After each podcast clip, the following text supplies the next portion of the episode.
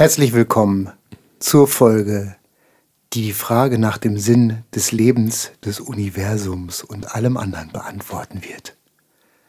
Folge 42. Da bin ich aber mal Von gespannt. unserem und eurem Lieblingspodcast Vogelgezwitscher. Sagt dir nichts, ne? 42. Nee. Ah, du hast nie, du bist, bist kein Douglas Adams-Fan.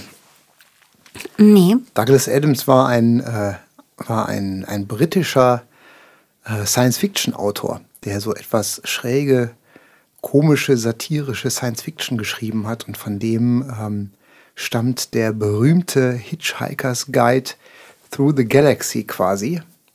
Hm, Klingt nach etwas, was mir Per Anhalter durch die wirklich Galaxis. gut gefällt.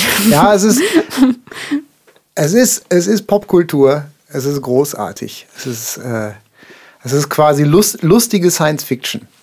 Also der Titel sagt mir was, aber Ja, gucken ist- würde ich es nicht. Aus den, es sind- ist eine, eigentlich eine Romanreihe, ähm, eine Romanreihe aus den 80ern.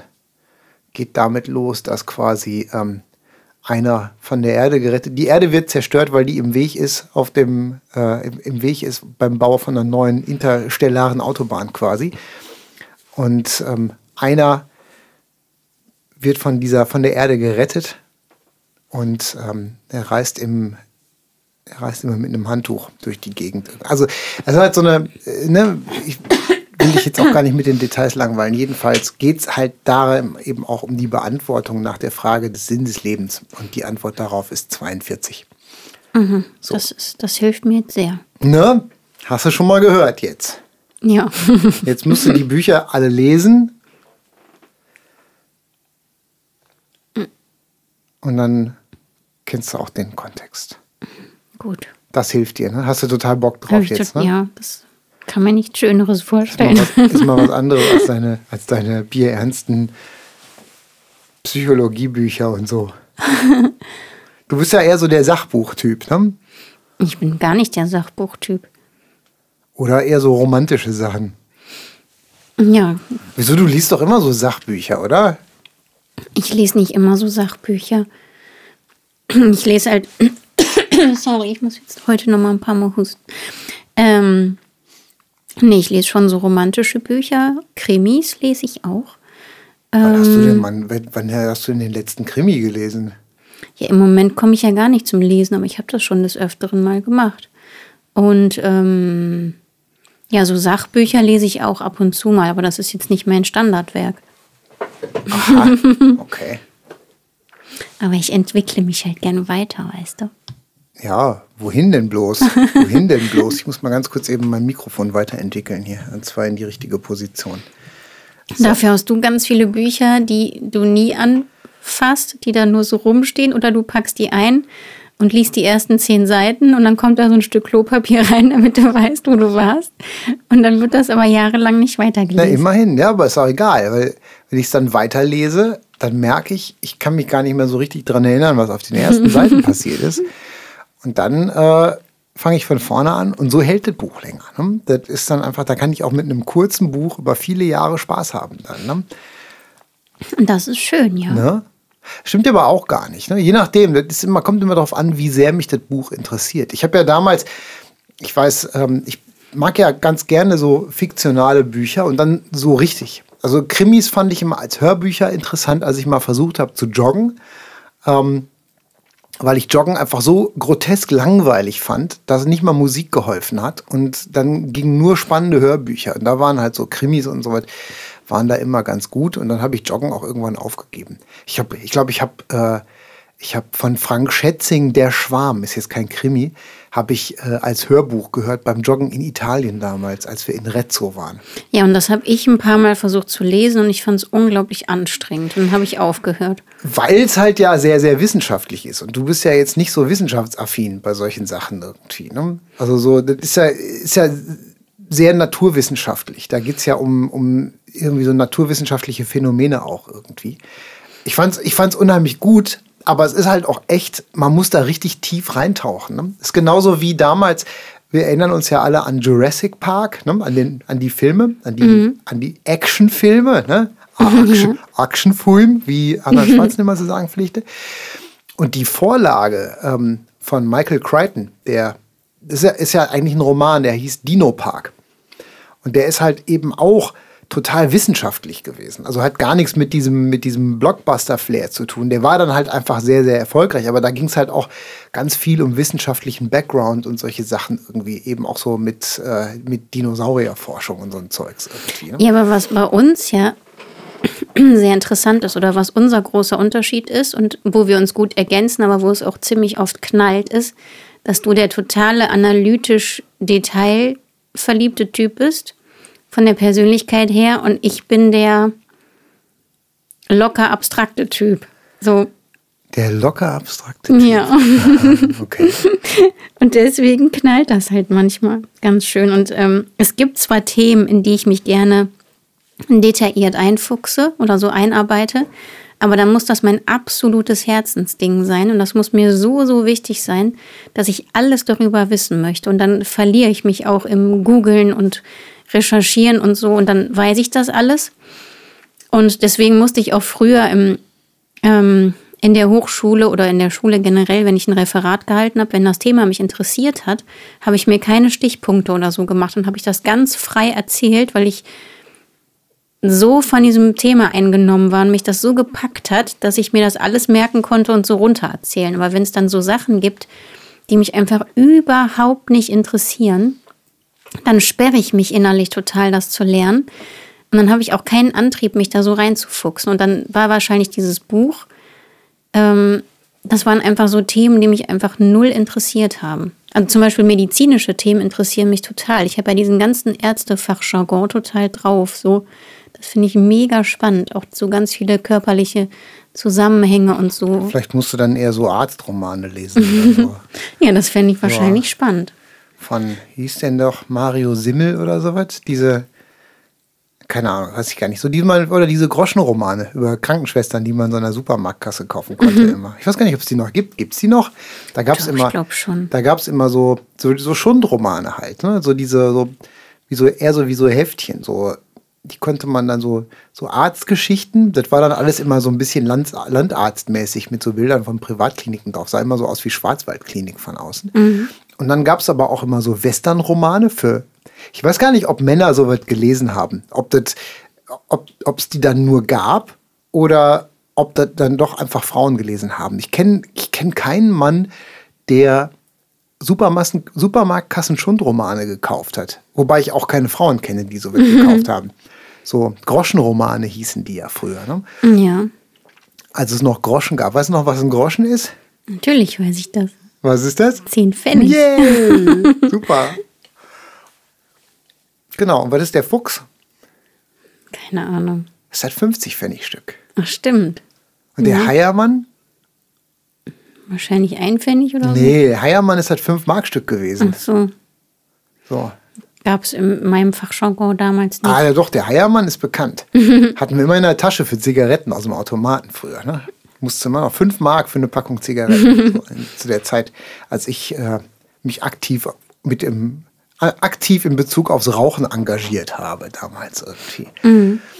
Ja, aber ne, aber du bist ja auch so klar, du bist der, wobei du ja schon, ich weiß gar nicht, ob man das so differenzieren kann, dass ich der analytische Typ bin und du nicht. Ähm, ich glaube, wir haben so beide von hier und dem was, aber du bist halt dann auch, du bist ich will auch nicht sagen, dass du nicht strukturiert bist. Du bist strukturiert, aber du bist zum Beispiel anders strukturiert als ich. Du hast ja bis heute, glaube ich, nicht eine einzige Excel-Liste angelegt. Ja, ist für mich um, auch der Albtraum. Um Sachen zu strukturieren. Ja, dafür hast du noch nie eine To-Do-Liste gemacht. Ich mache ja nichts. Wozu soll ich denn eine To-Do-Liste machen? Ja, aber ich, ich liebe zum Beispiel To-Do-Listen und ich hake die total gerne ab und dann arbeite ich das auch ab. Abhaken tue ich die auch gerne. Ich mache die nur. ich, ich finde To-Do-Listen, ich habe To-Do-Listen, finde ich, fand ich immer ganz anstrengend, weil ich die immer, ich habe die gemacht und dann habe ich die immer ignoriert. Genauso wie Kalender. Ich bin auch immer, ich bin ja lange, lange Zeit komplett ohne Kalender klargekommen. Ja, so. da frage ich mich allerdings wie. Vor allem, als es noch kein Handy mit Kalender gab. Ja, weiß ich nicht. Also, wie irgendwie hast du dir denn dann einen Arzttermin gemerkt? ja, irgendwie ging das. Ich habe keine Oder Ahnung. Du bist einfach nie zum Arzt gegangen. Nee, doch, schon auch. Gelegentlich ja. Aber damals war das ja auch noch nicht so mit diesen elendlangen Wartezeiten, dass man irgendwie einen Termin macht und dann letzten Endes dann den erst bekam, als man eigentlich schon im, in, einem, in einem, ich sag mal, so einem demenzfähigen Alter war irgendwie. Ne? So, sondern da hat man einen Termin gemacht und drei Tage später ist man hingegangen. Ne? Mhm. So, das war immer noch bei uns auf dem Dorf, da wo ich groß geworden bin, schien mir das alles immer so ein bisschen easier gewesen zu sein. Und das stimmt aber auch natürlich, dass ich nicht so, ich gehe halt nicht so wahnsinnig häufig zum Arzt. Ne? Aber auch so zum Beispiel mein Check-up-Termin, den ich letztens hatte, ähm, der war ja auch so zügig. Wobei da habe ich ja dann noch den Reminder gekriegt über diese Buchungsplattform. Ja, und meistens fragst du mich ja immer, ob wir irgendwas haben oder ob du irgendwas hast. Und dann soll ich das für dich eintragen ja, nun, und dich dran ich mein, erinnern. Weißt du, wenn wir schon mal verheiratet sind, dann können wir ja auch, kann ich das ja auch nutzen. Ich weiß ja, dass du gut mit Terminen und mit Kalender und so bist. und da wir ja sowieso unsere Termine irgendwie koordinieren müssen, dann sehe ich keinen Grund, warum ich, warum ich mir deine positive Eigenschaft äh, nicht liebevoll zunutze machen sollte. Machst ja, du ja, macht, macht mir ja auch nichts machst, aus. Machst, mach du ja, gerne. machst du ja auch. Ne? Aber ich finde, ich, ich pflege ja mittlerweile auch meinen mein Handykalender besser, weil ich ja auch weiß, dass es mittlerweile schwieriger ist mit den Terminen. Aber früher ging das immer irgendwie so. Ja, und ich pflege diesen Handykalender nur für dich, damit du siehst, dass wir irgendwas haben oder ich irgendwas habe. Weil wenn ich jetzt mal irgendwo hin muss, musst du ja dann auf die Kleine aufpassen. Ja, nur weil du ja immer deine Zettelwirtschafter hast. Du bist ja so, du bist ja so ein Digitalverneiner eigentlich für dich, für dich selber. Du machst keine Excel-Listen, du hast den, du kaufst dir immer noch jedes Jahr so einen analogen Taschenkalender, der dann immer übers Jahr dann mit Zetteln und allem möglichen vollgestopft Ja, aber ich habe gerne die, die ganze Woche vor mir liegen und dann sehe ich die ganze Woche, was so ansteht. Und wenn ich das im Handy habe, dann, dann das ist, das kommt bei mir nicht so an im Köpfchen wenn ich mir da die Woche angucke. Ich finde das total praktisch. Nee, ich brauche das, weil ah. ich der visuelle Typ bin. Ich muss das ja, visu visuell vor mir liegen sehen. Ich finde das mit dem Handy total visuell praktisch. Ich habe das bei anderen Sachen, mag ich mich nicht so auf diese digitalen Tools verlassen irgendwie so. Aber, aber sonst, ich finde, also ich mag zum Beispiel, wenn ich jetzt, wenn ich mit, wenn ich Musik mache, so, wenn ich mich vorbereite auf irgendwelche Sachen oder so, dann habe ich immer meine Zettel da und dann mache ich mir meine Sheets so von Hand mit Notizen und allem drum und dran. Das liegt mir zum Beispiel viel mehr, als das mit einem, als das mit so einer, mit einer App oder irgendwie so zu machen, weil ich das einfach dann so hin und her wieseln kann irgendwie. Aber ich glaube, da ist so jeder anders, auch so, auch so Post-its. Ich habe früher auch immer ganz viel Post-its irgendwie hingeklebt oder so. Aber jetzt mittlerweile habe ich dich ja dafür. so, ne? So ist das. Aber das ist ja auch, ist ja auch gut, wenn man dann in so einer, so, dafür, dafür kann ja so eine Beziehung auch so gut sein, wenn man dann Fähigkeiten konsolidieren kann irgendwie. Ne? So, wenn, wenn du gut bist im Kalender pflegen und ich nicht so. Ja, ich finde ja zum Beispiel gut, dass du den Drucker reparieren kannst oder mir Sachen einscannen. Weil das auch, das ist ja auch. technisch und digital sind das zwei Sachen, ja. die nicht so ungefähr deine Kragenweite sind. Ne? Ja. Ja, das ist schon. Oder auch zusammenfügen, weil dieses Einscannen, dann hast du ja immer so ein einzelnes Blatt dann quasi, was du eingescannt hast. Und du hast mir ja letztens dann alles so zusammengefügt, dass ich dann alles so beisammen hatte. Das wüsste ich zum Beispiel auch nicht, wie das geht. Das ist aber total einfach. Aber du hast dann, da müsste man auch, da kommt ja dann wieder dieses, dieses keine Lust-Problem dann da irgendwie zu. Das wenn man, um das machen zu wollen, muss man das auch wollen. So. Ja, aber was ich von dir zum Beispiel gelernt habe, ist kopieren und einfügen. Das, hast du mir im ersten Jahr, als wir zusammen waren, hast du mir das gezeigt. Und das habe ich mir dann gemerkt, weil ich wusste vorher gar nicht, dass es sowas gibt. Und das nutze ich jeden Tag. Du hast ja dann mal alles von Hand neu, neu getippt, ne? Ja. ja, du bist noch so ein Schrei Eigentlich bist du vom, vom, vom Empfinden her bist du Generation Schreibmaschine, ne? So. oh Gott. So, mehr Retro geht kaum. Ne? Mhm. So, ja. Ähm, aber ich wollte noch mal, um auf die Bücher zurückzukommen. Ne? Ich, hab, ich will mir ja nicht, ne, das muss ich jetzt noch mal, ich will mir ja nicht nachsagen lassen, dass ich keine Bücher lesen würde. Also gar nicht oder nur Hörbücher und so. Mache ich ja, stimmt ja nicht. Ich lese wenig, das stimmt. Ich bin jetzt nicht so der, der ich, doch ich lese viel, aber ich lese nicht viel Bücher. Ähm, aber tatsächlich, ich weiß damals, ich habe diese, diese Romanreihe, diese Science-Fiction-Reihe, ähm, die im Deutschen, äh, diese Trilogie, die im Deutschen Silo heißt. Mittlerweile gibt es da auch eine, eine, Fernsehserie zu. Die fand ich unheimlich gut. Also zumindest die ersten beiden Bücher, das dritte, fand ich dann so ein bisschen, bisschen schwach irgendwie. Aber das war so das, ähm, Das habe ich auch, da habe ich dann tatsächlich auch im Urlaub statt schwimmen und in der Sonne braten und nichts tun, habe ich gelesen. So. Und die Serie ist tatsächlich auch Drinnen. Drin, selbstverständlich, wo denn sonst? Ich, meinst du, ich muss mir beim Lesen noch einen Sonnenbrand holen? Oder? Klar sitze ich drin, wenn ich lese. draußen ist zum Angucken schön. Ich finde, man kann rausgucken aus der Scheibe und draußen das schöne Wetter genießen, ohne dass man sich dem auch aussetzen muss. Ich finde das ja total schön im, im Urlaub, wenn es warm ist, dass man dann die ganze Zeit draußen sitzen kann. Finde ich total toll. Aber muss man doch Und nicht. frische oder? Luft um die Nase gewedelt Ich verstehe bekommt. dieses Bedürfnis nicht. So, ich finde, draußen kann man auch von drinnen genießen. Ja, aber dafür hast du ja den Winter. Da bist du ja immer drin. Ja, aber dann konzentriere ich mich ja auch, bin ich auch mental drin. Ich so, Im Sommer bin ich zwar drin, aber mental draußen.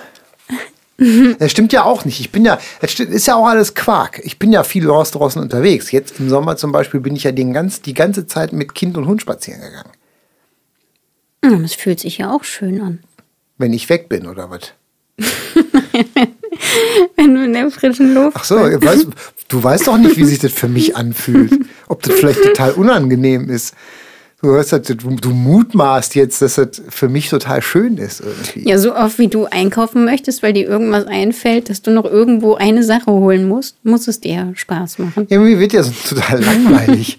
Ich, das, ich verstehe nicht, warum du das nicht verstehst. Ich finde, ich find, Einkaufen ist doch total, ist total super. Ich finde das Liebe, das in Supermärkte zu laufen da drin rumzulaufen und irgendwelchen Blödsinn zu kaufen, den man eigentlich dann so, ja, so Kleinigkeiten irgendwie. Aber ich könnte, ich könnte, ich könnte irgendwie, jeden Tag könnte ich für zwei Äpfel und eine Rolle Klopapier irgendwo hinlaufen.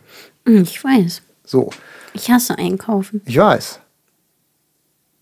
Deswegen, deswegen pflegst du den Kalender und ich trage den Einkauf. Mir geht Einkaufen tierisch auf den Zeiger. Also ich finde es schön, wenn ich dann schöne, leckere Lebensmittel aussuchen und anfassen kann und in den Korb schmeißen, die man dann kochen kann und was Schönes draus zaubern kann. Oder wenn ich was sehe, was irgendwie vorher noch nicht da war oder was wir ganz lange nicht gegessen haben, aber mich stresst das total. Ich finde das mega nervig. Sehe ich nicht so. Und ich merke ja auch zum Beispiel, wie unser, wie meine Leidenschaft des Supermarktens jetzt auch schon auf unseren Nachwuchs abfärbt. Ne? Ja. Wenn ich Piepfried immer sage, na Piepfried, gehen wir zum Aldi und dann strahlt sie mich immer ins Aldi gehen und dann gehen wir zum Aldi. Und beim Aldi gibt es ja auch diese coolen, diese coolen kleinen äh, Kindereinkaufswägen. Ja. Da haben die, da haben die zwei von. Da müssen wir mal gucken, dass immer, wenn die beide belegt sind, gerade wenn wir zu so einer Stoßzeit hingehen, ähm, wenn die beide belegt sind, dann ist Piepfried immer ganz traurig. Da muss ich dann immer an der Kasse lauern, bis die erste Familie mit Kindern da ankommt und dann muss ich den irgendwie dann den, den schnell abdealen, den, den Kinder, diesen Kindereinkaufswagen. Und die Kleine, die findet das immer ganz toll, diesen Einkaufswagen. Ich schiebe immer Und die den ist ja auch Kinderwagen. ganz stolz, wenn sie das macht. Und sie schiebt den Einkaufswagen oder zieht den hinter sich her. Manchmal läuft sie dann auch einfach vor und hat den so im, im Schlepp und bumpert dann gegen alle möglichen Leute damit immer irgendwie. Und dann ruft sie immer durch alle rein, bist du, bist du, bist du. Und manchmal lässt sie den noch stehen und läuft irgendwo anders hin und dann muss ich den, muss ich Kinderwagen und Einkaufswagen durch die Gegend schieben. Ja, und das Lustige ist ja, ich nenne dich ja oft Herz. Und dann Ja. rufe ich dich und dann sage ich immer, Herz, guck mal hier, da und da. Und sie macht das ja jetzt auch. Sie hat sich das ja abgeguckt. Und dann bin ich manchmal in irgendeiner Reihe und du in einer anderen Reihe und die Kleine da irgendwo zwischen uns. Und dann ruft sie immer, bist du, bist du? Und dann ruft sie zwischendurch immer, Herz, Herz. Und dann gucken alle Leute und lachen sich Schrott. Ja, das bin ich ja, das bin ich ja schon seit Jahrzehnten gewöhnt von meiner, von meiner Mutter. Meine Mutter hat mich schon damals immer, wenn ich mit der mal einkaufen gegangen wäre, über sämtliche Regalreihen hinweg immer Schatzi gerufen. Und deswegen macht mir das überhaupt nichts aus. Unser Kind nennt mich ja auch beim Vornamen, wenn sie was von mir will. Wenn, ich, wenn ich ihr nicht schnell genug reagiere, dann bin ich nicht Papa, sondern bin ich Steffen. So, das ist so dieses Ernste, wenn man dann, genauso wie man dann so sein Kind, die Leute, die dann so ihre, ihre, ihre Kinder, wenn die so, wenn die so, wenn die so vehement sein wollen, nennen die ja dann ihre Kinder bei allen Vornamen, ne? Maximilian Josef Stefan, jetzt komm doch bitte endlich her, ne? So, oder wie die heißen, keine Ahnung. So. Aber um mal auf ein, ein ernstes Thema, ein, ein, ein wichtiges Thema zu kommen, wir haben es ja gerade schon mal angeschnitten, ähm, haben wir, so über, wir haben ja schon Arzttermine erwähnt irgendwie. Und ähm, wir haben ja jetzt endlich, wir haben ja beide unsere Krankenkasse gekündigt. Ja. Weil wir ja quasi fürs Familienfeeling unter anderem, ähm, auch aus pragmatischen anderen Gründen, du vor allen Dingen, wollen wir in dieselbe Krankenkasse wechseln, beide. Und äh, du bist ja mit deiner sehr, sehr unzufrieden gewesen, weil die nicht so supportive sind mit deiner ganzen Prothesengeschichte. Ja, und die brauchen halt für alles ewig. Ne? Also ich, ich hatte jetzt wegen ganz, ganz vielen verschiedenen Dingen mit denen Probleme und ähm, auch ganz viele Sachen, die ich ja hier im Podcast gar nicht erzählt habe. Also es ging ja zum Beispiel darum, dass ich den Krankenwagen bezahlen sollte, der mich nach dem Unfall quasi in die Klinik gefahren hat, mhm. weil die der Auffassung waren, dass ich das noch alleine dahin geschafft hätte und so. Mit dem zertrümmerten Knie.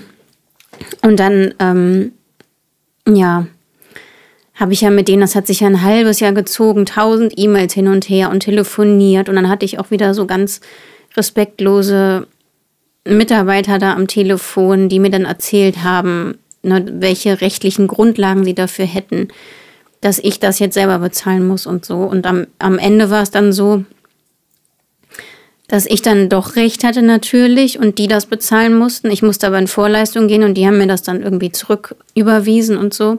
Und ich habe dann ja auch Gesetzestexte gegoogelt und die da hingeschickt und ähm, das alles begründet und so. Und dann hatte ich ja auch so einen Schrieb vom Krankenhaus, wo ja quasi auch daraus hervorging, dass ich das gar nicht konnte und dass ich liegend transportiert werden musste und so. Und mhm. ja, da waren einfach ganz viele Dinge, die für mich schiefgelaufen sind. Auch alleine so Sachen wie Mutterschaftsgeld oder Elterngeld ähm, zu beantragen, weil wir in der Künstlersozialkasse sind und hm. die Künstlersozialkasse übernimmt ja quasi, da sind wir ja quasi wie Scheinangestellt. Das ist quasi sowas wie unser Arbeitgeber, obwohl es natürlich nicht unser Arbeitgeber ist. Das ist ja dafür geschaffen worden, Menschen in künstlerischen ähm, Berufen zu unterstützen, weil man halt eben weiß, dass die ganz oft ähm, so an der Armutsgrenze kratzen, so vom Einkommen her. Und man sich ja ansonsten privat ähm, oder freiwillig gesetzlich versichern müsste in der Krankenversicherung oder in einer privaten Versicherung und die übernehmen quasi die Arbeitgeber. Anteile. Genau, lass uns da noch mal ganz gut, das ist, das ein wichtiges, das ist ein wichtiges Thema, weil es da halt immer sehr viele Missverständnisse gibt. Ne? Also wenn man, wenn man sagt, ich bin, ich bin bei der KSK oder ich bin in der KSK oder bei der KSK versichert oder über die KSK versichert, heißt es eben nicht, dass die KSK eine Krankenversicherung ist, sondern man ist ganz normal, man ist gesetzlich krankenversichert bei jeder furznormalen gesetzlichen Krankenversicherung, bei der man so versichert sein kann, wie die alle heißen, ne? AOK, mhm. Barmer, Knappschaft, Techniker, whatever. Ähm, und die KSK funktioniert quasi als ja, so eine Art Zwischeninstanz, also wie so eine Art ähm, Arbeitgeber, der kein Arbeitgeber ist. Also das ist ja eine Regelung, die damals, ich weiß gar nicht, seit wann es das gibt, für seit 30 Jahren für künstlerisch kreative Berufe erschaffen worden. Da sind nicht nur Musiker drin, da sind auch zum Beispiel ähm, Autoren drin, da sind Journalisten drin, da sind Designer drin, solche Sachen irgendwie. Ne? Also mhm. nicht nur die, nicht nur die Berufe, die per se arm sind, mhm. ähm, sondern halt alle künstlerisch-publizistischen Berufe, so sagt man ja irgendwie. Ne? Also du hast mhm. dann, und zwar, wenn du halt, wenn du nachweisen kannst, dass du deinen Haupt, deinen Hauptverdienst, deine, ähm, deinen Lebensunterhalt hauptsächlich mit einem künstlerisch-publizistischen Beruf bestreitest. Dann hast du einen Anspruch drauf, in der KSK zu sein. Mhm. Und ähm, die versichern dich dann, also du bist dann gesetzlich versichert, aber du musst halt eben nicht die vollen 100% bezahlen, sondern genau wie bei einem Angestelltenverhältnis bezahlst du den Arbeitnehmeranteil, also die Hälfte von der Sozialversicherung und die andere Hälfte bezahlt die KSK. Und die KSK wiederum finanziert sich durch zum einen öffentliche Mittel, also die wird halt eben äh, öffentlich vom Staat gefördert. Und finanziert und zum anderen finanziert die sich halt eben durch die Auftraggeber der Künstler und Publizisten, weil die, die in der KSK sind, sind alle selbstständig, die schreiben Rechnungen. Und jemand, der, der halt regelmäßig künstlerisch-publizistische Tätigkeit in Anspruch nimmt, also zum Beispiel Musiker bucht oder ähm, Autoren oder wie auch immer, muss halt zusätzlich zum Rechnungsbetrag, den er an den Künstler bezahlt, auch einen Betrag, das sind im Moment ungefähr 5% des Rechnungsbetrages, an die KSK abführen. Und darüber wird die KSK dann halt eben auch mitfinanziert. Also ja, und, so, wir, und wir zum Beispiel, wir finanzieren die, die KSK ja auch mit, weil wir zum Beispiel jeden Menschen, den wir beschäftigen, ähm, der für uns arbeitet oder ne, dem, der uns eine Rechnung stellt aus dem künstlerischen Bereich, für den müssen wir dann auch wieder Abgaben. Genau, so. Ähm, ja, zum Beispiel der Hartmut, der bei uns spielt, der ist natürlich auch in der KSK versichert, weil der Musiker ist und davon hauptsächlich lebt oder ausschließlich lebt. Ähm, wenn der bei uns mitspielt und uns eine Rechnung für ein Konzert schreibt, zahlen wir nicht nur die Rechnung, sondern wir zahlen auch noch Beiträge an die KSK obendrauf. Genau, so, weil das sind halt zwei, zwei unterschiedliche, zwei unterschiedliche Rechnungskreise, sag ich mal. Auf der einen Seite sind wir die, die Nutznießer der KSK als Mitglieder, die davon profitieren und deren Beiträge quasi durch unsere Auftraggeber, also die Veranstalter quasi, die die Konzerte veranstalten, die müssen ja dann Geld an die KSK abführen. Ähm, dadurch finanziert wird, was ja im Grunde genommen im Grunde genommen macht das ja so ein bisschen die Auftraggeber zu Arbeitgebern vom, ähm, vom, vom, vom, von dem, aus der Sicht dann äh, aus, aus Sozialversicherungssicht. Und auf der anderen Seite funktionieren wir ja auch als Arbeitgeber und als Auftraggeber und müssen dann halt dementsprechend auch abführen. Das ist dann so ein bisschen nachher so ein bisschen kompliziert, weil dann teilweise dann doppelt abgeführt wird. Manchmal, ähm, wenn dann auch noch äh, Booking-Agenturen dazwischen geschaltet werden, dann werden dann irgendwie zweimal KSK-Gebühren bezahlt. Das ist unheimlich teilweise unheimlich kompliziert. Ja, aber das muss man kurz erklären. Es gibt Booking-Agenturen, wo man unter Vertrag ist, die dir quasi Konzerte buchen und wo im Vertrag drinne steht, dass sie die KSK-Gebühren für die Musiker, die mitreisen, die wir eigentlich bezahlen, mit übernehmen oder dass das an den Veranstalter abgewälzt wird. Und dann gibt es andere Booking-Agenturen und andere Veranstalter, die sagen, sie übernehmen diese KSK-Gebühren nicht.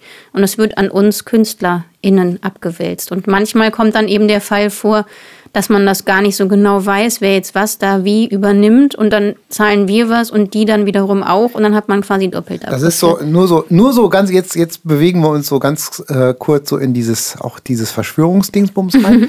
ähm, nur so als Seitennotiz ganz kurz. Das ist halt auch eine Möglichkeit für Booking-Agenturen noch so ein bisschen Geld an der Seite zu verdienen. Mhm.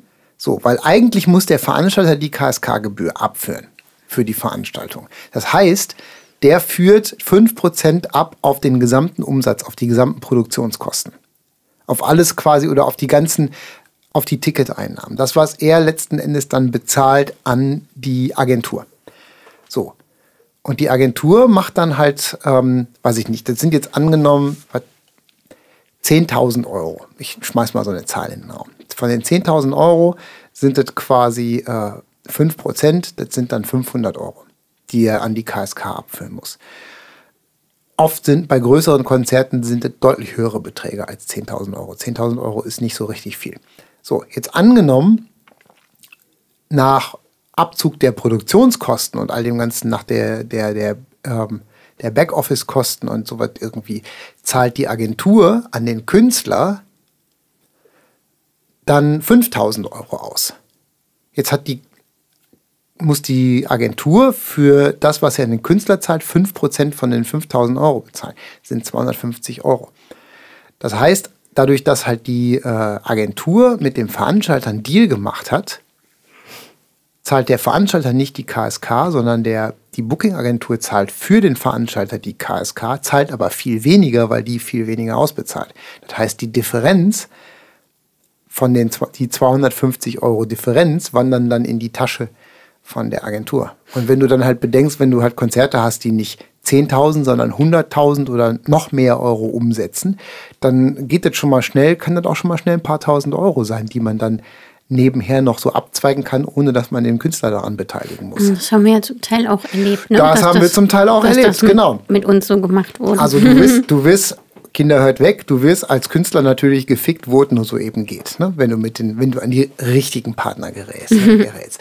ja, aber ich, das Aber- ist jetzt ein bisschen so kleinteilig. Ja, ja, ich wollte gerade sagen, ich wollte nur so ein bisschen, auch so ein bisschen für, fürs Reißerische noch so ein paar, so ein paar Headlines streuen. Aber ich ne? muss jetzt nochmal zur Krankenkasse zurückkommen. Wir können ja danach nochmal zu KSK schwenken. Ja, können wir machen.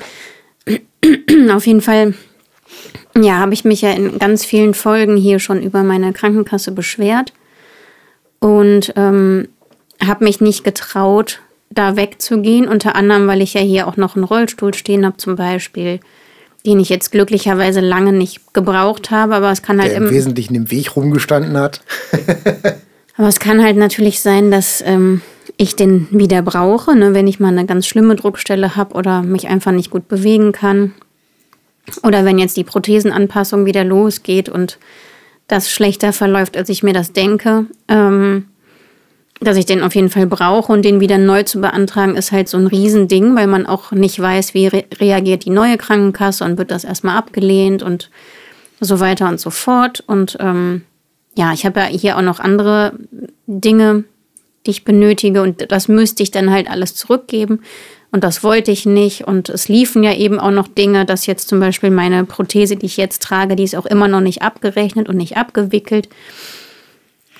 Und da konnte ich dann auch irgendwie nicht wechseln, nicht wirklich. Und ich habe aber gemerkt, dass mich das echt psychisch sehr belastet hat, diese Krankenkasse, weil ich immer dachte, boah, was ist denn, wenn jetzt wieder was ist? Und jetzt kriege ich ja diesen individuellen Liner angefertigt, zum Beispiel, ähm, der extra angepasst wird. Und, dann, und ich weiß jetzt schon, wenn ich den bei meiner jetzigen Krankenkasse beantrage, das wird auf jeden Fall ein Nein.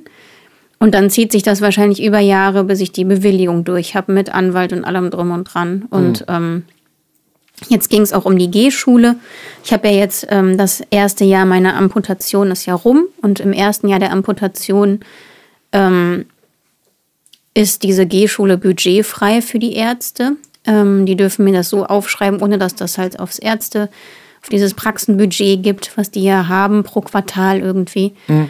Und man kann aber bei einer chronischen Erkrankung oder Behinderung kann man halt bei der Krankenkasse beantragen, dass man halt fortlaufend ähm, so ein Physiotherapie-Rezept ähm, ausgestellt bekommt vom Arzt, ohne dass es aufs Budget geht. Weil das ist ja auch immer meine Angst, dass ich das brauche oder bestimmte Dinge brauche und der Arzt mir sagt, nee, du bist zu teuer, wir behandeln dich nicht. Das ist mir auch schon passiert. Ne? Habe ich auch schon hier im Podcast erzählt. Und da muss die Krankenkasse dann auch zustimmen. Und da wusste ich auch, das macht meine Krankenkasse nicht.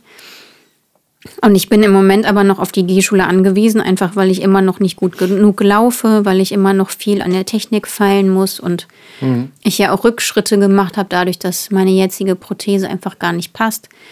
Und dann habe ich einfach gesagt, so Steffen, wir müssen das Risiko jetzt eingehen, auch wenn das dann noch komplizierter wird am Anfang erstmal und ich erstmal Hilfsmittel abgeben muss und alles Mögliche. Aber wir müssen die Krankenkasse wechseln, einfach weil ähm, das mit meiner jetzigen nicht mehr geht. Und jetzt bin ich halt zu einer gewechselt oder wir haben das online ausgefüllt. dass äh, wir wissen auch noch nicht, wie da der aktuelle Bearbeitungsstand ist. Und entweder sind wir dann da ab Dezember oder Januar versichert, weil man hat ja auch eine zweimonatige Frist, die man einhalten muss. Drei, oder nicht? Zwei Monate, Okay. um wechseln zu können. Zwei Monate zum Monatsende. Ne? Ja, und ähm, ähm, genau, da wissen wir noch nicht, was da rauskommt, aber die ist wohl relativ neu und sehr kulant und man hat wohl immer einen Ansprechpartner, der für einen zuständig ist und die sollen wohl besonders bei Prothesen sehr kulant sein. Und ich habe eine, mit der ich mich austausche auf Instagram, die so ungefähr zeitgleich mit mir amputiert wurde. Sie war, bei, sie war bei der gleichen Kasse wie ich und hatte auch nur Probleme und hat sich dann mit einem Anwalt da vorzeitig rausgeklagt. Das wollte ich jetzt nicht. Das war mir jetzt too much. Ähm, eben weil die so ganz komische Methoden an den Tag legen, die auch zum Teil eigentlich gar nicht rechtens sind. Und ist jetzt zu der gleichen Krankenkasse gewechselt und hat eine Prothese beantragt. Und das war innerhalb von 24 Stunden durch, ohne Murren und Knurren. Und natürlich kann das sein, dass ich auf Dauer da auch immer mal wieder Probleme haben werde, aber jetzt bin ich, ja, hoffe ich, dass wir demnächst erstmal da sind und hm. dann alles gut geht. Lass uns noch mal ganz kurz auf dieses Thema mit der KSK zurückkommen. Das mhm. ist ja ganz interessant, weil es halt eben auf der einen Seite eine total tolle Sache ist, die halt äh, künstlerische Berufe entlastet. Auf der anderen Seite ist es aber auch immer so ein bisschen schwierig. Also zum Beispiel während der Corona-Zeit war die KSK-Mitgliedschaft ähm, ja so eine, so eine Sache, die wirklich sehr, sehr hilfreich war, die halt vieles vereinfacht hat. Ähm, weil es gab ja so einige Förderungsmöglichkeiten, Stipendien und Förderungen und sowas, speziell für, für künstlerische Berufe die ähm, ja ne, besonders unter der Corona-Zeit und den Lockdowns gelitten haben. Und da war zum Beispiel die KSK-Mitgliedschaft automatisch ähm, der Nachweis dafür, dass man künstlerisch tätig ist und damit halt eben auch antragsberechtigt. Das war noch keine Bewilligung automatisch, aber ähm, damit hatte man schon mal die Grundvoraussetzungen erfüllt, was natürlich total praktisch war. Das Interessante ist auch, dass was ich zum Beispiel gar nicht, lange Zeit gar nicht wusste, du bist ja schon viel, viel länger in der KSK als ich. Du bist ja in die KSK gegangen in dem Moment, wo wir als Musiker selbstständig geworden sind, Anfang 2013. Mhm. Davor, davor warst du ja in einem, in einem Angestelltenverhältnis. Bei mir war es ja so, ich war davor ja auch schon selbstständig und dementsprechend halt günstig privat versichert, so in dem geringsten Tarif, also vom Leistungsniveau noch so knapp untergesetzlich, ähm, in so einem, ne, weil das oft das Einzige ist, was man sich als, als frisch Selbstständiger, ähm, selbstständig Tätiger leisten kann, weil die Tarife anfangs sehr, sehr günstig sind in der privaten Versicherung mit einer hohen Selbstbeteiligung. Und ich war da halt eben drin und bin da halt auch noch drin gewesen, auch als wir schon einige Jahre ähm, Musiker waren. Was mir nicht bewusst war, dass es ein, das sogenannte Künstlersozialversicherungsgesetz gibt. Was halt, wo halt eben auch die, die KSK mit zusammenhängt. Und das besagt, dass du als, als künstlerischer Beruf, künstlerisch-publizistischer Beruf oder in einem künstlerisch-publizistischen Beruf sogar dazu verpflichtet bist, dich über die KSK zu versichern, wenn du halt eben die Voraussetzungen erfüllst. Und das wusste ich gar nicht. Und man hätte da auch unter Umständen sogar Strafe zahlen müssen, wenn man das nicht macht. Und ähm, du hast mich ja dann dankenswerterweise Anfang 2020 bei der KSK angemeldet, nachdem mhm. wir darüber gesprochen haben. Du hast den Antrag für mich ausgefüllt, hinter meinem Rücken und äh, hast ja, ich eingereicht. Wollte dich überraschen. Ja, das war auch total gut. Und es war tatsächlich so, dass ich wirklich unmittelbar, dass ich Mitglied geworden bin in der KSK, unmittelbar bevor das mit den Lockdowns losging. Mhm. Und dadurch natürlich äh, den Vorteil hatte, dass ich halt eben auch die KSK-Mitgliedschaft vorweisen konnte. Weil danach war schwierig, da reinzukommen. Aber das Interessante ist halt eben auch. Ja, aber du musst ja sagen, warum. Weil es gab ja dann Corona-Hilfen für freiberuflich tätige Künstler. Ähm, und die Voraussetzung war aber die KSK-Mitgliedschaft und die hattest du ja vorher nicht. Und ich wusste das ja gar nicht. Ich wusste ja auch nicht, dass der Lockdown auf uns zukommt und dass wir Hilfen beantragen müssen und erstmal nicht arbeiten dürfen und so. Und irgendwie war das so eine innere Eingebung. Ich habe im Januar gedacht, nee, ich muss dich da jetzt anmelden. Mhm. Und die, An die Anmeldung ist ja sehr kompliziert. Man muss zum Beispiel vorweisen, dass man in den letzten sechs Monaten mindestens so und so viele Live-Konzerte gespielt hat. Da muss man das beweisen, dass man da gespielt hat. Da musste ich zum Beispiel Verträge raussuchen. Und wir haben aber auch Veranstalter, mit denen wir arbeiten, ähm, wo wir alles per Handschlag quasi oder am Telefon regeln oder mal kurz per E-Mail irgendwie so dann und dann so und so tschüss, aber wo es keinen offiziellen Vertrag gibt. Ähm, da muss man nachweisen, dass man schon Tonträger aufgenommen hat, die musst du dann kopieren oder mitschicken. Ähm, das muss auch alles in den letzten Jahren passiert sein. Dann musst du nachweisen, dass schon mal journalistisch über dich berichtet wurde. Das müssen auch, glaube ich, mindestens drei bis sechs Artikel sein im letzten halben Jahr. Mhm. Und es gibt natürlich so Phasen, wenn wir ein Album rausnehmen, da gibt es dann einen Artikel nach dem anderen. Aber es kommt natürlich auch mal vor, dass dann ein halbes Jahr nur zwei Artikel oder so über uns erscheinen und sonst nichts. Und dann mhm. wären wir zum Beispiel draußen. Und dann habe ich aber alles zum Glück gefunden. Ich hatte sogar noch ausgeschnittene Zeitungsartikel und so. Und dann musst du das halt alles anheften.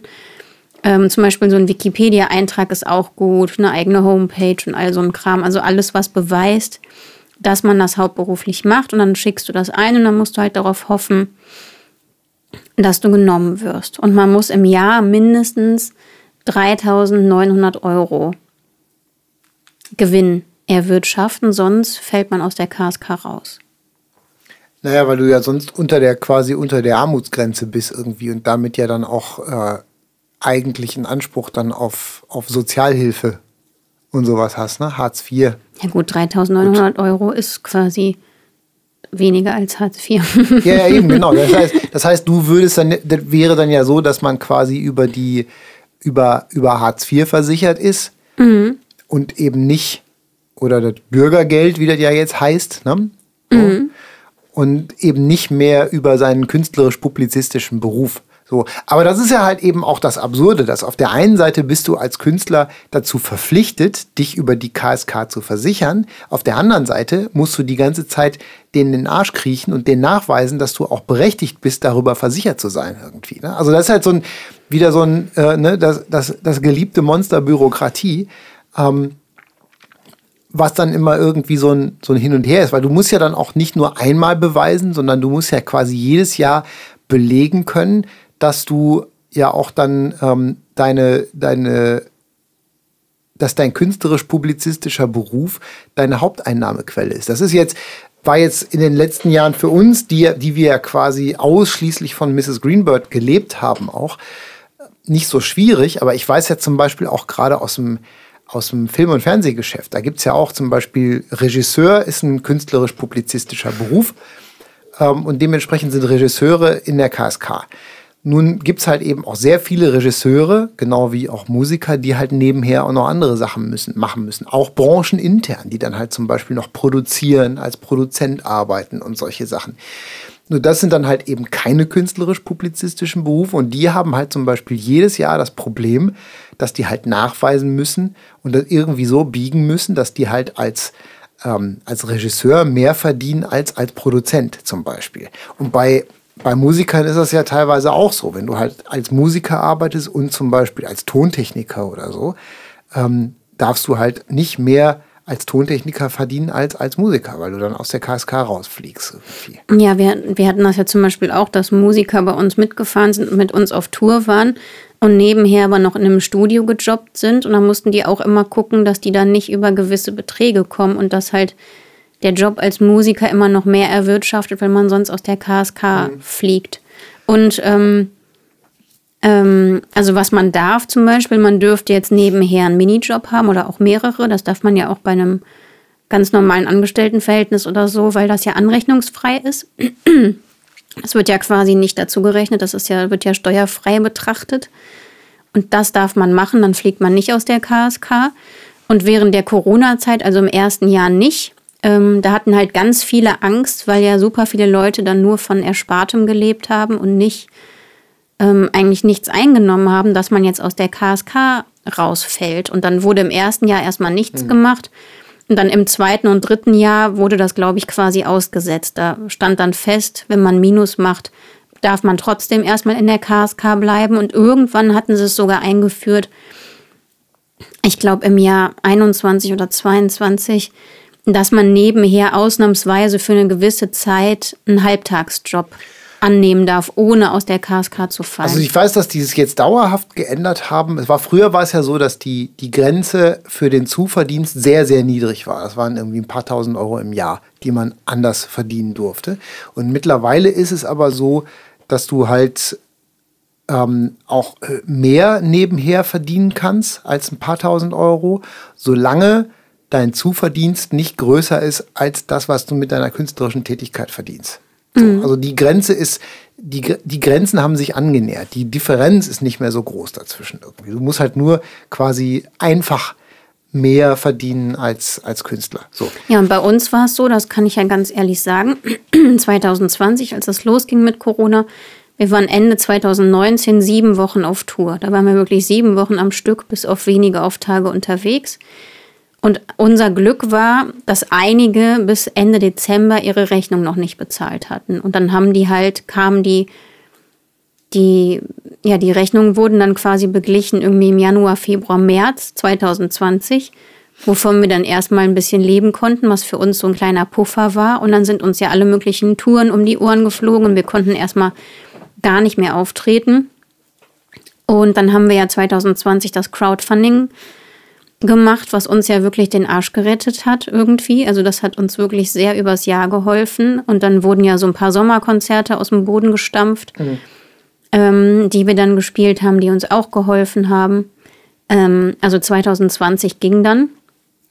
Aber 2021 und 2022 haben wir tatsächlich ein ganz, ganz, ganz erhebliches Minus gemacht. Und wir haben wirklich hauptsächlich von Erspartem und Corona-Hilfen gelebt, obwohl wir auch immer wieder getourt sind und so. Aber das hat ein riesiges Loch in die Kasse gerissen und das beschäftigt uns ja bis heute. Und ich habe zum Beispiel eine Freundin, die hat ein Café in Berlin und sie gibt das jetzt auf, weil es hm. ihr in der Corona-Zeit halt genauso ging. Also 2020 ging das gerade noch so und 21 und 22 hat sie halt nur Geld reingesteckt, um irgendwie dieses Café am Leben zu halten. So ging uns das ja auch. Wir mussten ja auch Mrs. Greenbird irgendwie am Leben halten und uns dann online Dinge ausdenken, die man jetzt so machen kann.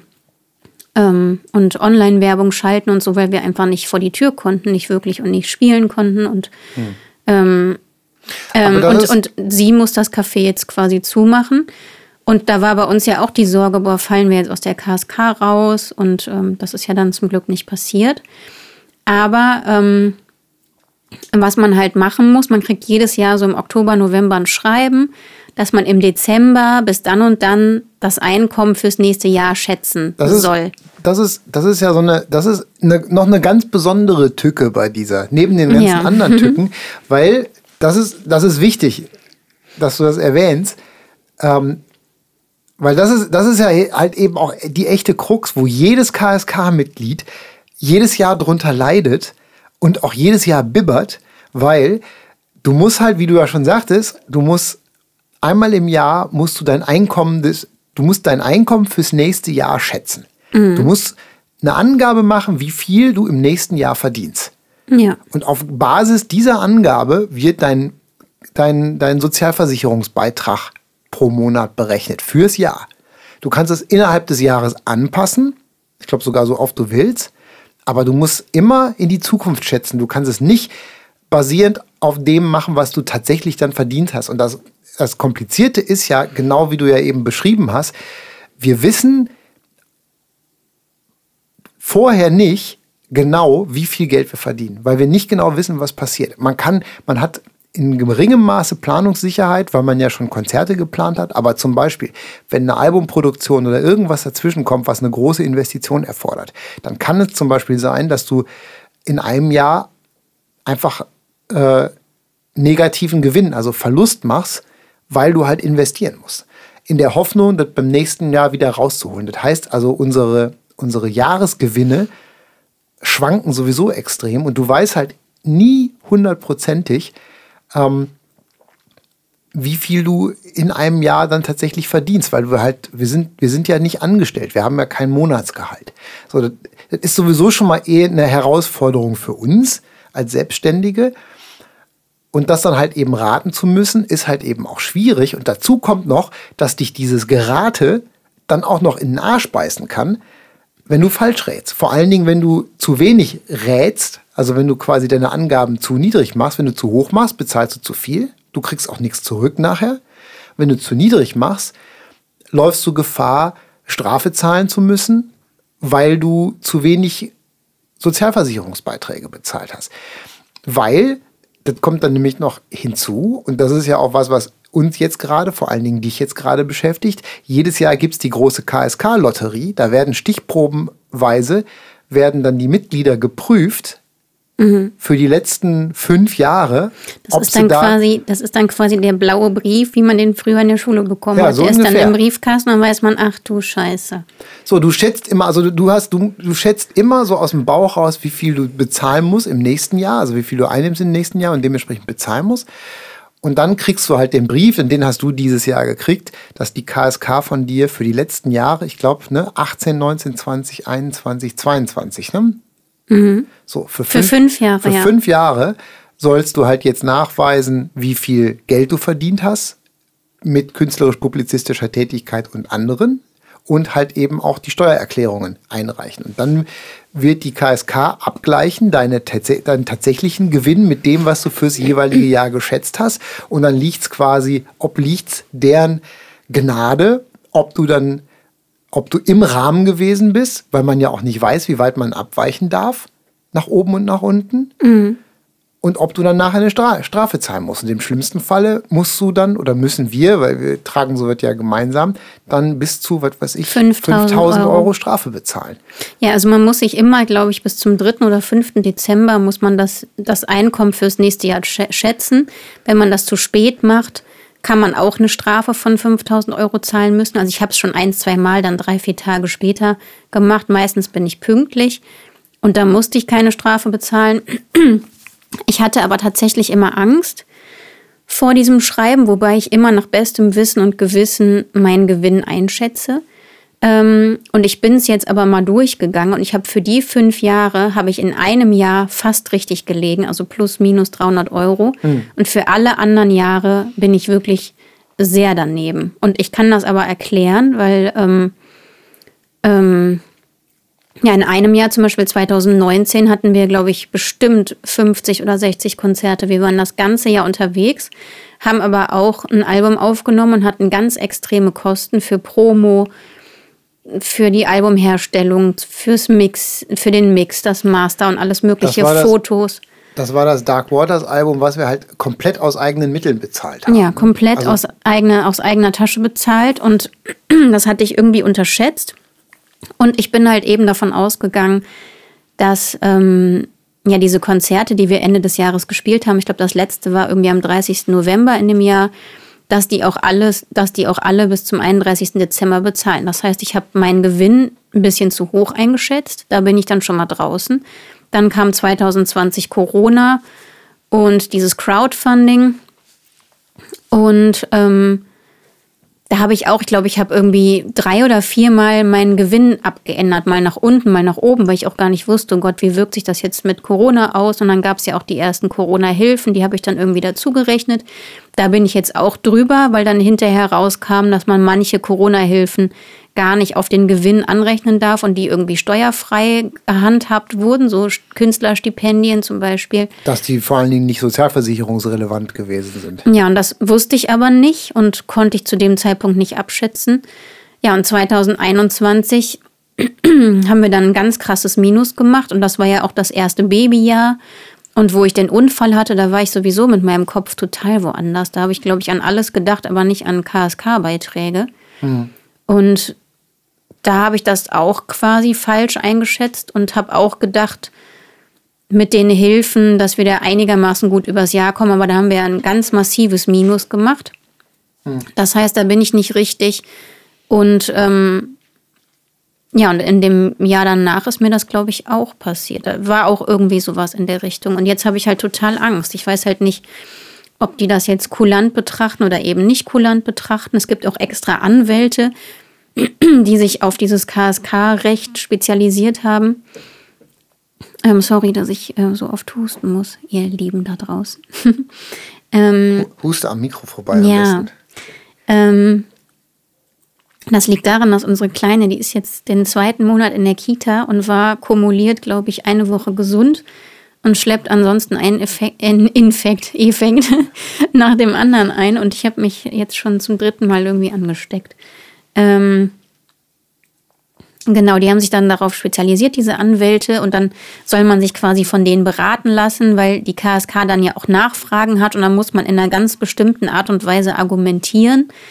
Und dabei helfen die einem dann und die können einem dann auch auf dem Rechtswege irgendwie weiterhelfen, wobei ich jetzt bei so einem Anwalt gelesen habe, dass er das nicht empfehlen würde, weil man muss die Strafe so oder so zahlen und dann kommen halt die Anwaltskosten noch oben drauf und die kann man sich eigentlich schenken. Also die haben wohl so Tabellen, wo nach denen die gehen, wenn man so und so viel abweicht, musst du halt die und die Strafe zahlen. Und ähm, ja, und wenn dir sowas öfter passiert und wenn die dich einmal auf dem Kicker haben, kann es halt sein, dass du öfter geprüft wirst. Und ähm, wobei das macht ja macht ja relativ wenig Sinn, ähm, in einem Turnus geringer als fünf Jahre zu prüfen, weil die ja immer für fünf Jahre prüfen. Ich meine, wenn die dich jetzt dieses Jahr prüfen und nächstes Jahr wieder, haben sie ja zwei von äh, vier von den fünf Jahren schon mal geprüft. Das ist ja Quark. Das macht ja, macht ja, ich meine, die, Ja, aber jetzt, was ich. dass, dass, dass Leute Sachen machen, die keinen Sinn machen, ist ja jetzt auch nichts Neues, aber eigentlich macht das keinen Sinn. Ja, aber was ich jetzt daraus gelernt habe, ist, ich werde jetzt auch mein Einkommen für dieses Jahr auch, man ändert das dann, aber das kommt erst, wird erst drei Monate später berücksichtigt. Das heißt, wenn ich das jetzt ändere, ähm, oder zwei Monate später, dann wird es erst im Dezember berücksichtigt und das macht auch irgendwie nicht so richtig viel Sinn. Ich weiß auch nicht, ob die das so betrachten und gucken, wie oft ich irgendwas geändert habe, weil ich bin meine Unterlagen durchgegangen und ich habe zwischendrin im Jahr mich immer richtig geschätzt und dann aber noch mal zum Ende des Jahres was abgeändert und da lag ich dann falsch. Da weiß ich nicht, ob die dann den, den Endbetrag nehmen oder die Quersumme aus allem irgendwie, keine Ahnung.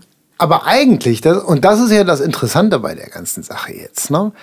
ähm, wenn man das mal so betrachtet, angenommen, du, also wenn man halt eben in so einer Position ist und so ein stark schwankendes Einkommen hat, dass man, dass man überhaupt, dass einem das total schwierig ist, sein eigenes Einkommen richtig zu schätzen. Und wenn man unter Umständen alle paar Jahre feist Strafe zahlen muss dafür, dass man sich falsch eingeschätzt hat, könnte es ja unter Umständen sogar fast billiger sein, sich auf eigene Faust komplett gesetzlich zu versichern, Stimmt auch. freiwillig Pflicht versichern und auf die KSK zu verzichten, anstatt da äh, immer diese, diese Bibber-Tour zu machen. Ja gut, aber dann musst du ja bei der gesetzlichen Versicherung auch ständig, wie willst du denn da nachweisen, was du verdient hast? Kriegt man das dann rückwirkend zurückgezahlt? Das wäre ja die Frage. Boah, weil, da musst du, weil da Frage. musst du dich ja auch jeden Monat schätzen, wie viel du denn jetzt verdienst. Oder du musst am Ende des Jahres deine Gewinnermittlung einreichen und dann irgendwie gucken, kriegst du was Also zurück weiß- oder nicht. Ich, das ist eine hervorragende Frage. Da müsste man mal recherchieren. Vielleicht weiß das ja jemand und kann uns da einen schlauen Tipp geben. ja, auf jeden Fall muss ich. Warte, weil ich muss, lass mich das ganz kurz eben noch sagen. Weil ich weiß nämlich damals, als ich, ähm, als ich, da- das war ja noch Jahre bevor wir uns kennengelernt haben, als ich angefangen habe, selbstständig zu arbeiten. Ähm, so, das waren ja auch erstmal so Aushilfsjobs. Ich musste ja irgendwie Kohle haben. Ich war ja bettelarm zu dem Zeitpunkt, irgendwie so Anfang der 2000er. Und ähm, da war es ja so, da bin ich ja auch nicht, da habe ich ja das war ja nicht anfangs nicht viel, was ich da verdient habe. Ne? Das war ja auch so ein, so ein typisches Ding. Ich habe dann so ähm, freie Jobs beim Radio gemacht und Promo-Jobs und solche Geschichten irgendwie aufs, auf selbstständiger Basis. Und da habe ich halt bei der Krankenversicherung nachgefragt, bei der ich zu dem, bis zu dem Zeitpunkt gesetzlich versichert war. Das war die Barmer, glaube ich, damals. Ähm, Barmer Ersatzkasse. Habe ich nie verstanden, warum die so heißt. Ähm, und die, da ging es halt nur darum, dass man halt einen Mindestbeitrag hatte. Egal wie viel du verdienst oder wie wenig du verdienst, da gab es einen Mindestbeitrag und der lag damals, glaube ich, bei 450 Euro im Monat, den ich komplett okay. hätte selber bezahlen müssen. Und das konnte ich mir nicht leisten. So viel Kohle hatte ich gar nicht. Und deswegen habe ich dann halt irgendwann, ich war eine Zeit lang gar nicht versichert. Das ging damals noch. Da gab es die, die Krankenversicherungspflicht noch nicht. Ähm, da war ich tatsächlich da über ein Jahr lang gar nicht krankenversichert. Und dann habe ich halt eben eine private Krankenversicherung abgeschlossen, die mich damals, glaube 120 Euro im Monat gekostet hat. So, das konnte ich mir dann leisten irgendwie. Ne? So, das, aber wie das, wie das weiter nach oben geht, wenn du mehr verdienst und wie da die Progression ist und wie das ermittelt wird, weiß ich leider auch nicht. Nee. Ja, also, also ich muss sagen, als der Brief jetzt reinkam, ne, du hattest ja dieses Jahr auch eine Wirtschaftsprüfung. Die haben ja auch irgendwie ein paar Jahre ne, vom Finanzamt aus geprüft. Nicht eine Wirtschaftsprüfung, ich habe eine Betriebsprüfung gehabt. Ja, Das das war ja- fast das Gleiche für mich. Ja, ist es aber nicht. Aber da wurde ja quasi mein, also wir haben ja, das, das ist ja wieder eine andere Baustelle, das sind ja Steuern. Wir haben ja mehrere ähm, Steuerentitäten, Identitäten, über die wir Geld verdienen. Wir haben unsere GBR, also Mrs. Greenbird, die wir gemeinsam haben und dann verdienen du und ich jeweils ja selber noch so zum Beispiel über äh, GEMA, also Urheberrechtstantiemen und so, verdienen wir beide separat noch ähm, auf eigenen Namen freiberuflich Geld, so künstlerisch publizistisch. Und diese Tätigkeit ist bei mir dann quasi geprüft worden. Nicht unsere GBR, sondern quasi das, was ich alleine noch irgendwie so. Ja, aber verdiene. da, da graut es mir noch vor, dass jetzt unsere GBR demnächst noch geprüft wird und wir vielleicht noch hier so ein Steuerfuzzi bei uns zu Hause sitzen haben, der die Ordner durchgeht. Dann kriege ich ja die Vollkrise. Ja, wobei tatsächlich unsere GBR vor allen Dingen, seit wir ja bei dem, bei unserem aktuellen Steuerbüro sind und wir halt ja eben auch mit dieser, mit dieser Buchhaltungssoftware arbeiten, mm. ist unsere Buchhaltung eigentlich sehr, sehr gut gepflegt immer. Das heißt, eigentlich kann da nichts passieren. Das ist ja wasserdicht. Ja. Die Unterlagen sind ja alle da, weil wir alles, wir pflegen ja alles ein, wenn da einer was haben will, wir geben denen, was wir haben und fertig. So. Ja, aber ich, was ich sagen wollte, war, ab. ich fand, ich fand es einfach schon unglaublich anstrengend und irgendwie ungerecht, dass du jetzt diese Prüfung hattest, weil die haben nichts gefunden. Das hat, war nur, hat uns nur Arbeit und Geld gekostet quasi, weil du musstest ja auch den Steuerberater dafür bezahlen, dass er die Dinge da für dich einreicht ja, ja. und so. Und prüft und das so sortiert, dass man das halt auch vorzeigbar macht. Ne? Ja, und. Hat halt ähm, Geld gekostet. Jetzt haben wir die Jetzt haben wir die Elterngeldprüfung quasi. Das war ja auch so ein Riesending, dieses Elterngeld und dieses Mutterschaftsgeld zu beantragen, weil teilweise die Krankenkasse selber gar nicht versteht, was ist jetzt eigentlich die KSK und wer ist da mein Ansprechpartner. Die müssen sich dann mit denen austauschen, mhm. welchen Gewinn man hatte. Und da kommt es auch nicht wie bei Angestellten auf die letzten zwölf Jahre an, sondern auf das Vorjahr, also bis Dezember wird dann immer gerechnet und dann gibt es ja bei Angestellten, die entscheiden sich ja ganz oft für das gewöhnliche Elterngeld, was dann zwölf Jahre gezahlt wird pro Monat und man ist quasi ein Jahr aus dem Job draußen und bekommt das dann und dann wird da auch nicht viel hin und her gerechnet. Da zahlt man dann nichts zurück, wenn man nicht noch einen Job nebenher hat, was die allermeisten ja nicht haben. Und wir haben uns für das Elterngeld Plus entschieden. Das wurde fast zwei Jahre bezahlt, dann aber ein geringerer Betrag und man darf dann pro Monat oder pro Jahr sich ein bisschen was dazu verdienen und aber eine gewisse Summe nicht übersteigen. Und wir mussten das nehmen, weil wir einfach immer ein bisschen verdienen. Und wenn es nur 50 Euro im Monat sind, weil dann Urheberrechtstantiemen reingekommen sind. Und hätten wir dieses gewöhnliche Elterngeld genommen, hätten wir dann sofort, ich weiß gar nicht, ob man dann sofort auf den Grundbetrag runterrutscht. Der Grundbetrag sind, glaube ich, 300 Euro. Also man darf quasi gar nichts dazu verdienen, auch nicht 50 Cent oder so weil dann rutscht man auf diesen Grundbetrag runter oder es wird irgendwie abgezogen, was man da verdient hat. Es ist auf jeden Fall ziemlich kompliziert und wir mussten dann auch extra so eine Beratung in Anspruch nehmen, die sich da auch auf Selbstständige spezialisiert hatten, die mit uns auch die Anträge da durchgegangen sind und so. Und jetzt wird aber alles im Nachhinein nach, wieder nachgeprüft, wo wir auch wieder den Steuerberater für bezahlen müssen, ob das alles so rechtens war und ob wir in irgendeinem Monat vielleicht jetzt doch zu viel verdient haben und es ist total unfair, weil das so ganz komisch berechnet wird, weil jetzt zum Beispiel das Jahr 2021 Grundlage ist, wo wir insgesamt ein Minus gemacht haben. Also ein sehr fettes Minus wegen Corona. Ähm, und da werden jetzt aber einzelne Monate ähm, zugrunde gelegt und in manchen Monaten hatten wir dann zum Beispiel eine Corona-Hilfe und dann sieht es nach einem Plus aus.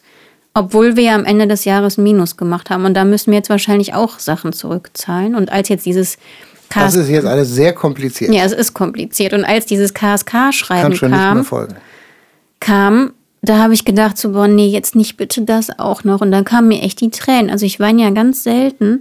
Aber ich dachte mir, ich will jetzt einfach mal meine Ruhe und ich möchte mich nicht immer mit so doofen, unnötigen Sachen beschäftigen müssen, wo einem eigentlich nur das Leben schwer gemacht wird, ohne Grund ähm, und wo man echt so Leuten die Lust daran nimmt, selbstständig zu sein. Wo ich echt mhm. dachte, ich will jetzt einfach angestellt sein. Ich meine, als ich angestellt war damals, da meine Steuererklärung, die hat fünf Minuten gedauert, weil das wird ja quasi alles immer mit der Gehaltsabrechnung pro Monat alles schon so grob. Naja.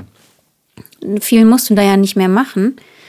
Und ähm, das war so easy. Und jetzt müssen wir jeden Beleg ähm, erfassen und weiß der Geier nicht was. Und das ist, da habe ich echt gedacht, boah, bitte nicht noch das. Und dann, wenn man dann auch noch immer zur Kasse gebeten wird ohne Grund, ist halt auch einfach nervig. Das ist halt echt, also ich finde das, ich finde das auch. Ich, das macht einem, mir geht's, mir geht's da ganz ähnlich, weil das sind halt einfach so, das sind ja auch einfach Belastungen, die man auch irgendwie abfedern muss. Ne? Also ich finde auch so, ich meine, so eine von den Sachen finde ich schon echt ausreichend. Ne? Und ich meine, klar, ich meine, ne, das, äh, das Kind ist kein Schicksalsschlag, im Gegenteil, sondern aber trotzdem ist das eine Sache, die uns natürlich auch einfach auch dazu zwingt, beruflich umzudenken und die halt einfach auch von uns ein Umlenken und ein Umsteuern und eine Umstrukturierung erfordert, was ja auch einfach viel Mühe und Arbeit ist neben dem Kind selber noch. Dann kommt ein Unfall hinzu, der uns ja wirklich auch sehr stark zurückgeworfen und beschäftigt hat. Und jetzt noch on top dann irgendwie äh, Elterngeldprüfung, KSK, Steuerprüfung etc. pp. Das sind so einfach so Sachen. Die, die, die ganze Bürokratie hält dich das ganze Jahr auf Trab dadurch irgendwie. Also man hat das Gefühl, dass man nur noch für die Bürokratie arbeitet. Und da haben wir ja gerade eben noch äh, in der Küche drüber gesprochen. Das, unser Problem ist ja, dass wir mit Bürokratie oder mit der, mit der Erledigung der Bürokratie als Selbstständige kein Geld verdienen, sondern dass es uns Geld kostet. Das ist ja das Ding, weil wir haben, die Bürokratie ist für uns notwendiges Übel, wird nicht bezahlt wird, weil wir ja halt eben nicht angestellt sind, um Bürokratie zu erledigen, wie ein Buchhalter oder irgendwie sowas, ne? sondern das gehört mit dazu, das müssen wir entweder selber machen oder wir müssen jemanden dafür bezahlen. Das heißt aber, wir müssen auf der anderen Seite, müssen wir das Geld dafür erwirtschaften, uns das leisten zu können, das entweder selber zu machen und ne, was ja quasi Zeit und Geld kostet uns, oder jemanden anderen zu bezahlen, was auf jeden Fall dann doch noch deutlich mehr Geld kostet. Das Problem ist aber, je stärker wir in bürokratische Prozesse verwickelt sind, desto weniger Zeit und Aufmerksamkeit haben wir uns, um die Sachen zu kümmern, die wir machen müssen, um letzten Endes das notwendige Geld dafür zu erwirtschaften. Das ist halt ein echter Teufelskreis. So, das, das macht die Sache wirklich schwierig. Also, ja, aber weißt du, was ich noch vergessen habe zu erzählen? Das, das gleiche Problem hatten wir ja jetzt mit dem Jugendamt quasi, weil ähm, wir müssen ja hier in NRW Kita-Beiträge bezahlen mhm. und da ist auch immer das letzte Verdienstjahr die Grundlage. Und bei uns ist es ja zum Teil so, dass wir so viele Belege sammeln müssen und dann alles erst so nach und nach reinplätschert, dass wir erst im nächsten Jahr vor Mai gar nicht dazu kommen, die Gewinnermittlung fürs letzte Jahr zu machen. Das, das, ist bei uns ja gar nicht wie bei Angestellten, dass wir am 31. Dezember genau wissen, was wir das ganze letzte Jahr verdient haben. Und unser Steuerberater sitzt dann ja auch an der Gewinnermittlung und fasst das alles zusammen und rechnet da die Zahlen hin und her und so. Und dann sollten wir angeben, wie viel wir denn im letzten Jahr verdient hatten. Und dann habe ich mich dann gemeldet bei dem Jugendamt und habe gesagt, so ja Leute, es tut mir leid, also die Gewinnermittlung 2021 und 2022, das liegt beides noch bei unserem Steuerbüro. Die, das ist bei uns super kompliziert, weil wir ja auch drei Gewinnermittlungen machen müssen, mittlerweile vier.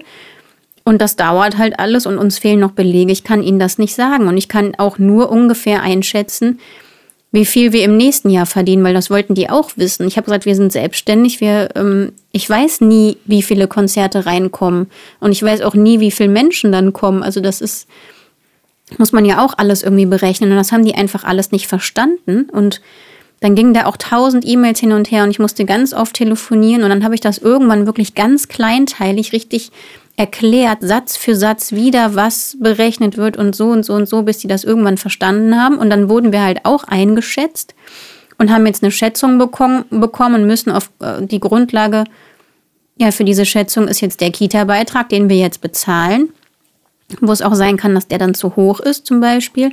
Und ich frage mich jetzt auch, wie ist das dann am Ende des Jahres? Wird da irgendwas gegengerechnet oder nicht? Und wie geht das nächstes Jahr weiter? Ist dann wieder dieser Betrag? Ja das ist ja auch total kompliziert. So, das also so. im Grunde genommen lässt sich festhalten, unser bürokratisches System in Deutschland ist absolut nicht einladend für Selbstständige, für, klein, für kleine Selbstständige. Nee, die ist auf Angestellte Unter, Unternehmer und Freiberufler. Also das ist halt echt das muss man wollen. Ne? Das haben wir ja auch gemerkt, also, als wir jetzt die Krankenkasse wechseln wollten. Dann sollten wir tausend Belege, jetzt die letzte Verdienstbescheinigung und dann das letzte so und so und das letzte das und das. Wo wir immer dachten, ja, wir haben ja keine Verdienstbescheinigung, wir können da gar nichts einreichen. Und dann stand, nee. da stand auch nirgendwo so, so ein Button, wo man anklicken konnte, ich bin in der KSK versichert mhm. oder so. Und ähm, Einfach, was total sinnvoll gewesen wäre, ja, weil man ja die, weil wir ja unsere Krankenkassenbeiträge dann über die KSK zahlen und nicht an die Krankenkasse direkt. Genau. So. Weil das wäre total sinnvoll, wenn man da eingeben könnte, ich bin bei der KSK versichert, Mitgliedsnummer bla bla bla, zack, bumm, dass die direkt einfach sich die ganzen Daten ziehen können. ja, und mein? Mutterschaftsgeld, was man ja irgendwie sechs bis acht Wochen vor der Geburt bekommt, weil man dann ja eigentlich nicht mehr arbeiten darf. Ich habe ja quasi bis bis zur Geburt gearbeitet irgendwie. Ähm, und habe dann ja trotzdem dieses Mutterschaftsgeld bekommen, aber erst ein Jahr später, weil meine Krankenkasse das nicht gebacken bekommen hat, sich mit der KSK auseinanderzusetzen. Und wenn du angestellt bist, haben die ja immer deine Verdienstbescheinigung und dann kriegst du das Geld ab dem Moment, wo du nicht mehr arbeitest, sofort ausgezahlt. Und da war ich ja dann, saß ich dann ja auch auf dem Trockenen erstmal quasi. ist einfach mega kompliziert.